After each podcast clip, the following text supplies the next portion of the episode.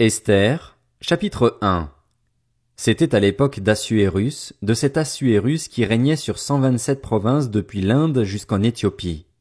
Le roi Assuérus siégeait à ce moment-là à Suse, la capitale. La troisième année de son règne, il organisa un banquet pour tous ses princes et serviteurs. Les responsables militaires des Perses et des Mèdes, les nobles et les chefs des provinces furent réunis devant lui. Il étala la glorieuse richesse de son royaume et l'éclatante splendeur de sa grandeur. Cela dura longtemps, cent quatre-vingts jours. À la fin de cette période, le roi organisa un banquet pour toute la population de Suse, la capitale, du plus grand au plus petit. Celui-ci dura sept jours et eut pour cadre le jardin du palais. Des tentures blanches, vertes et bleues étaient attachées par des cordons de fin lin et de pourpre à des anneaux d'argent et à des colonnes de marbre. Des lits en or et en argent reposaient sur un pavé de porphyre, de marbre, de nacre et de pierre noire. On servait à boire dans des récipients en or, tous différents les uns des autres, et il y avait du vin royal dans une abondance qui reflétait la puissance du roi.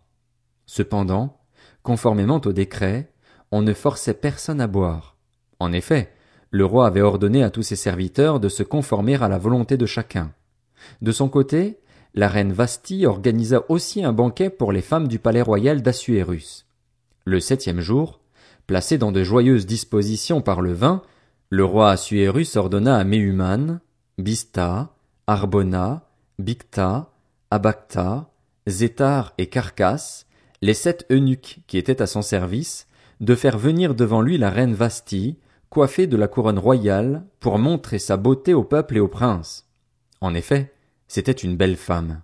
Cependant, la reine Vasti refusa de venir quand les eunuques lui transmirent le message du roi.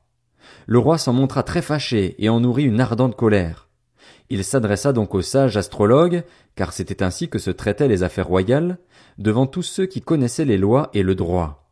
Son proche entourage était composé de Karshena, Shetar, Admata, Tarsis, Mérès, Marsena, Memucan. Ces sept princes de Perse et de Médie étaient admis en présence du roi et occupaient les premières places dans le royaume. Il leur demanda, D'après la loi, comment faut-il traiter la reine Vasti suite à son refus de respecter l'ordre du roi Assuérus transmis par les eunuques? Mais Mucan répondit devant le roi et les princes, Ce n'est pas seulement vis-à-vis du roi que la reine Vasti s'est mal comportée, c'est aussi vis-à-vis -vis de tous les princes et de tous les peuples qui habitent toutes les provinces du roi Assuérus. En effet, l'attitude de la reine déteindra sur l'ensemble des femmes et les incitera à porter un regard méprisant sur leur mari. Elles diront, le roi Assuérus avait ordonné qu'on fasse venir la reine Vasti devant lui, et elle n'y est pas allée.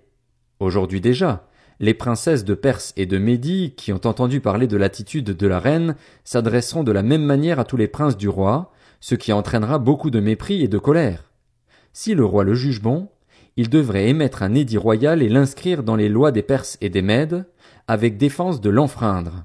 Cet édit interdirait à Vasti de se présenter devant le roi Assuérus et préciserait que le roi donnera le titre de reine à une autre qui soit meilleure qu'elle.